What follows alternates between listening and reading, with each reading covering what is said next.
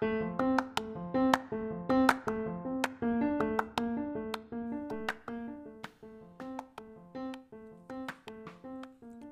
hace mucho tuve un sueño donde gente con la que ya no hablaba apareció en él.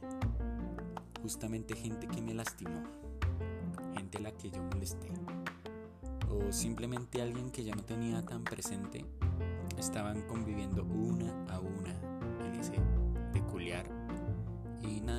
sueño. No digo que extrañe a gente en su totalidad, pero creo que debo darle importancia a aquellos sentimientos y experiencias vividas. Por eso mismo les dedico estos capítulos que se vienen. No solo a esas personas ausentes en mi entorno, sino a esos amigos que sí están, a esa gente que agradezco que sigan aquí y a las amistades que tendré. Mensaje a mis amistades viene pronto. Como siempre, habrá música, chisme y aprendizaje. ¿Qué dices? ¿Te apuntas al chisme que se viene a continuación?